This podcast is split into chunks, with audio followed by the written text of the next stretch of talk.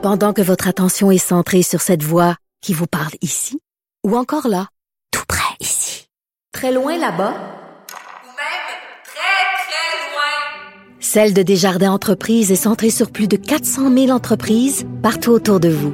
Depuis plus de 120 ans, nos équipes dédiées accompagnent les entrepreneurs d'ici à chaque étape pour qu'ils puissent rester centrés sur ce qui compte, la croissance de leur entreprise. Parce qu'en immobilier, pour être à son affaire, suivez les conseils de nos experts. Via Capital, les courtiers immobiliers qu'on aime référer. Bonne écoute. Marc-André Leclerc. Il ne fait aucun compromis. Cube Radio. Sans plus tarder, allons rejoindre Jérôme Lucier, ancien journaliste là, pour le voir et l'actualité. Bonjour Jérôme. Bonjour Marc-André. Jérôme, sujet hyper intéressant que j'ai hâte qu'on aborde ensemble. Euh, un article là, du euh, New York Times qui dit qu'on n'aurait pas dû laisser nos enfants, que c'est une erreur de laisser nos enfants jouer sur les médias sociaux. Qu'en penses-tu? Oui, un article très intéressant, publié en fait, euh, c'est une espèce de lettre ouverte, là, un op-ed euh, dans Oui. le New York Times qui a été publié il y a dix jours par un auteur euh, conservateur assez influent qui s'appelle Yuval Levin.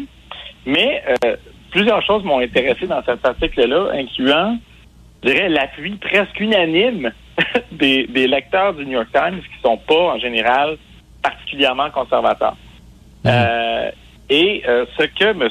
Levin euh, dit, lui, c'est que, euh, comme tu dis, euh, c'était une erreur de laisser les moins de 18 ans accéder aux médias sociaux quand ça a commencé et que euh, il n'est pas trop tard pour corriger cette erreur-là. Et donc, lui, en s'appuyant évidemment sur le, le constat de tous les problèmes qu'on attribue aux médias sociaux, euh, anxiété, on les connaît. C'est anxiété, dépendance, euh, Mhm. troubles euh, d'apparence physique, alimentaire, comportement, etc. Lui dit il faut il faut stopper ça et il propose un mécanisme aux États-Unis pour le faire euh, en interdisant à toute entreprise de récolter des données euh, chez des personnes de moins de 18 ans. La loi existe déjà aux États-Unis, mais elle est limitée aux personnes de moins de 13 ans. Et Mhm. lui, ce qu'il dit, c'est ben, c'est assez simple. Il faut simplement augmenter l'âge de 13 à 18 ans et s'assurer de faire euh, une vérification euh, efficace de l'application de la loi, ce qui n'est pas le cas euh, actuellement. Euh, il propose aussi un mécanisme de vérification. Lui il propose que ça se fasse par le numéro d'assurance sociale euh, de façon très anonyme et automatique, mais je sais qu'il y a d'autres euh, mécanismes qui existent pour faire ça. Dans son article, il propose aussi d'étendre ce mécanisme-là à la vérification d'âge pour accéder aux sites pornographiques euh, en ligne qui, à l'heure actuelle, sont euh, gratuits et facilement accessibles pour, pour n'importe qui. Et euh, ce sont évidemment des propositions qui choquent, ben, qui choquent, c'est-à-dire qui bouleversent. Ben, en fait, qu'on peut, oui, mais qu'on peut se demander aussi, Jérôme, comment, tu sais, je veux dire, sur des sites, et puis on va revenir tantôt aux sites euh, pornographiques, là, parce que même ici au Canada, il y a un débat autour avec S210, là, au Sénat, mais, Oui, oui, que je connais bien, oui. ouais, que tu connais bien, mais comment, sais, comment, au-delà des médias sociaux plus larges, tu sais, comment on peut, tu je veux dire, avec un téléphone intelligent, c'est tellement facile pour les jeunes. là. Tu sais, la, euh, la, la première chose qu'un enfant va faire de 4-5 ans, s'il est capable d'aller sur YouTube pour regarder des vidéos de chats, tu s'il veut. Là, tu sais, fait c'est Ouais. tellement rendu accessible. Fait que je me dis, moi j'ai des jeunes enfants, 4 ans, 6 ans, comment je tu sais, bon, ils ont pas, ils vont pas sur Twitter, ils vont pas sur Facebook, mais comment euh, dans 4-5 ans, je vais être capable de gérer ça, puis si je leur dis de pas y aller, mais ce qui ça va ça va faire pire que si je le fais d'une façon plus contrôlée. Oui, ben, comme je disais, c'est sûr qu'il n'y a aucune solution parfaite dans aucun domaine, mais de toute façon, la proposition qui est faite, ce n'est pas de d'interdire totalement, mais de rendre l'accès à ces plateformes-là, notamment la création d'un compte, euh, dépendante à la limite d'un consentement des parents. Donc, si euh, toi ou moi, on juge que nos enfants rendus à 16, 17 ans, par exemple, ou 15 ou 14, sont assez vieux, ben là, la loi, disons, la proposition qui est faite pourrait toujours le, le permettre, en tout cas dans le, dans le cas des, euh, des médias sociaux, pourrait le permettre.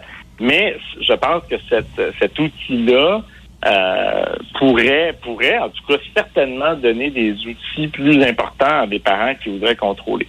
Moi, ce qui, ce qui m'a intéressé, entre autres, là-dedans, c'est que euh, ben, c'est une proposition qui est un peu forte et radicale, disons. Oui. Euh, mais il y a un débat en cours au Canada. Euh, le gouvernement fédéral étudie actuellement le- la question des préjudices en ligne. Il y a toutes sortes d'experts qui consultent là-dessus. Puis, ces questions-là ne semblent pas vraiment être à l'ordre du jour. Euh, on a, il y a beaucoup de, de- de- d'attention qui est euh, dédiée à la question des discours haineux, des discours discriminatoires. Puis, Mhm. d'accord que c'est un, c'est un enjeu auquel il faut probablement s'attaquer. C'est compliqué, par contre, là, à cause des questions de liberté d'expression. Mais sur des questions euh, comme ça, qui semblent récolter des, euh, des appuis très, très forts et souvent apolitiques, parce que c'est des questions sur lesquelles on voit que souvent l'électorat, en fait, euh, est assez d'accord, peu importe les allégeances politiques. Euh, Ouais. En particulier sur la question des sites pornographiques, c'est 80% et plus d'appui partout où ça a été sondé dans le monde. Mhm. Euh, il y a pas, il semble pas y avoir de volonté du gouvernement d'aller dans cette direction-là. Donc, j'ai trouvé ça intéressant de voir, en tout cas, qu'aux États-Unis, cette conversation-là semblait, disons, suffisamment avancée pour que des, des, des auteurs influents fassent des propositions concrètes dans le New York Times. Et si on se ramène ici, là, je faisais allusion un petit peu plus tôt, euh, Jérôme, si on revient ici au Canada avec S210, là, qui est la loi limitant l'accès en ligne euh, des jeunes au matériel sexuellement explicite, euh, je sais que tu travailles là-dessus, tu connais bien ce projet de loi-là. Comment ce projet de loi-là, s'il devient une loi, comment justement il va renforcer euh, justement le fait que les jeunes n'aient pas accès, ne soient pas exposés à la pornographie? Oui, ben, bon, juste à dire, c'est un site, euh, c'est un, projet de loi qui a été déposé, qui est piloté par la sénatrice Miville Dechaine, avec qui je travaille.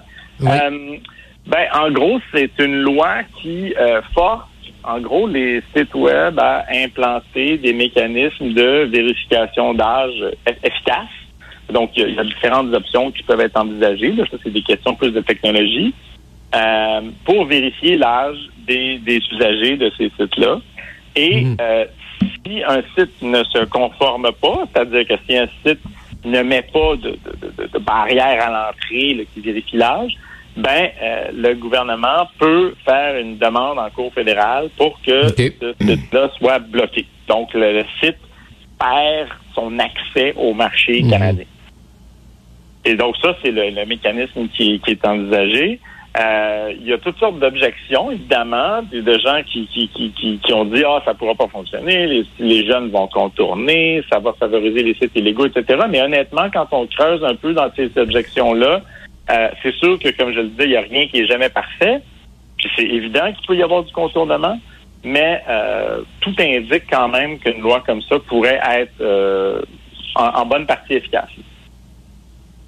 Et comment, quand tu dis qu'il y a des gens qui, qui, qui disent, est-ce que c'est c'est les gens de l'industrie euh, de la euh, pornographie qui disent actuellement que ça serait plus facile ou les gens, les jeunes le contourneraient? Les, les oppositions Ben, que- oui, ben il y a deux sortes d'objections, si on Mhm. veut. Euh, Il y a une objection, il y a des objections que je dirais euh, de, de, de, d'espèce de pragmatisme euh, bien intentionné, de dire oui, mais franchement, les jeunes vont trouver des moyens de contourner.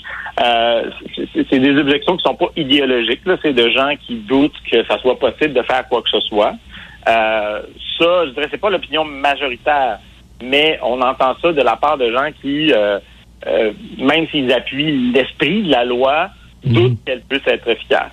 Euh, ça, bon, c'est des objections qui existent, mais moi, personnellement, je considère qu'il faut commencer quelque part et euh, on peut toujours améliorer ensuite.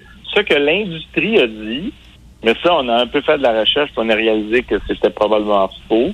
Euh, c'est que en faisant ça, donc en faisant de la vérification d'âge sur des sites, euh, ça allait en fait favoriser des sites illégaux parce que euh, à cause, en tout cas c'est un peu technique, mais ils auraient des moins gros bounce rates sur Google et ça pourrait faire en sorte que les sites illégaux qui ne vérifient pas l'âge soient plus favorisés dans les résultats de recherche Google et donc on redirige le trafic vers des sites pires.